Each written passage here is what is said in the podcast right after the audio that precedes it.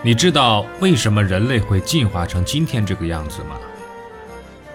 你知道不同人种之间的差异究竟从何而来吗？你知道男人和女人到底有什么本质的区别吗？这些看上去司空见惯、细究起来一头雾水的难题，在这里将为您一一揭晓。请听《疯狂人类进化史》，作者史君。由文措为您播讲。通过上一节提到的三种应对分娩困难的复杂的策略，女人终于可以用较小的代价获得较大的生育收益。但在原始条件下，分娩仍会造成百分之十左右的死亡率，这是人类为直立行走付出的巨大代价。这代价主要由女人来承担，特别是在古代，缺乏有效的止痛药。人们只能相信生育的痛苦是上帝的惩罚。上帝对女人说：“我必多多加增你怀胎的苦楚，你生育儿女时也要多受苦楚，还要让你永远依恋你的丈夫，让他当你的主宰。”尽管女性承受了如此明显的生育困境，导致人类的生育速度明显降低，一次怀孕呢，大多只能生育一个后代。但却没有影响人口的爆炸性增长，这是为什么呢？要弄明白人口快速增长的玄机，先来算一笔小账：雌性黑猩猩平均五年生育一次，性成熟后至少要生育两胎并抚养成活，才能基本保证种群数量不会减少。要做到这一点，每只雌猩猩至少需要二十年的寿命。然而，要想让种群兴旺，只产两胎明显不够。那样只能维持种群数量的平衡，保证每一个后代都活到成年，也是艰巨的任务。为保险起见，如果想要再多产一胎，则至少要再多活几年。可在野外环境下，想活多少年呢，并不是由本身意志决定的。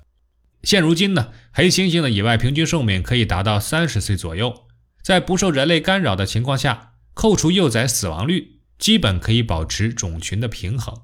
数量不会大幅的减少，但也很难迅速的增加，这就是它们难以像人类这样布满全球的原因之一。因为生殖效率达不到这样一个高度。人类想要人丁兴旺，无外乎两条途径：一呢是延长女人的寿命，二是缩短生育周期。延长寿命在远古时期很难做到，否则每一个人都将成为老寿星。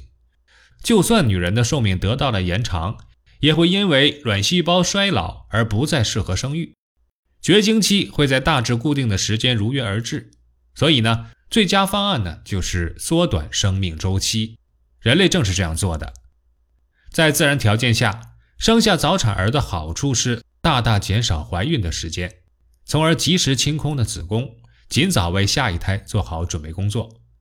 所以呢。女人的正常生育周期是三年，婴儿出生两年后停止喂奶，可以再怀第二胎，也就是说，平均三年就可以怀孕一次，这比黑猩猩平均少用了两年。同时呢，也意味着可以多生育几个后代。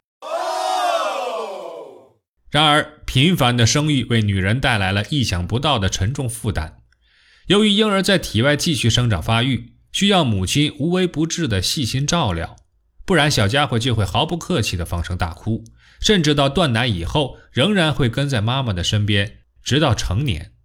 他们从一生下来就做好了吃定妈妈的心理准备。人类的母亲已经全力以赴了，他们极有可能左手抱一个，右手拉着一个，后面还跟着三四个，肚子里面再怀着一个。这样大搞生殖工程的母亲。不可能有太多的精力去采集足够的食物来填饱肚子，他们必须依靠别人来完成这项工作，否则后代可能一个也活不下去。但谁会心甘情愿地替他们做这种费心、费力、费时间的事情呢？答案当然是那个在他体内射精的男人。但问题是，他该用什么样的手段留住这个男人呢？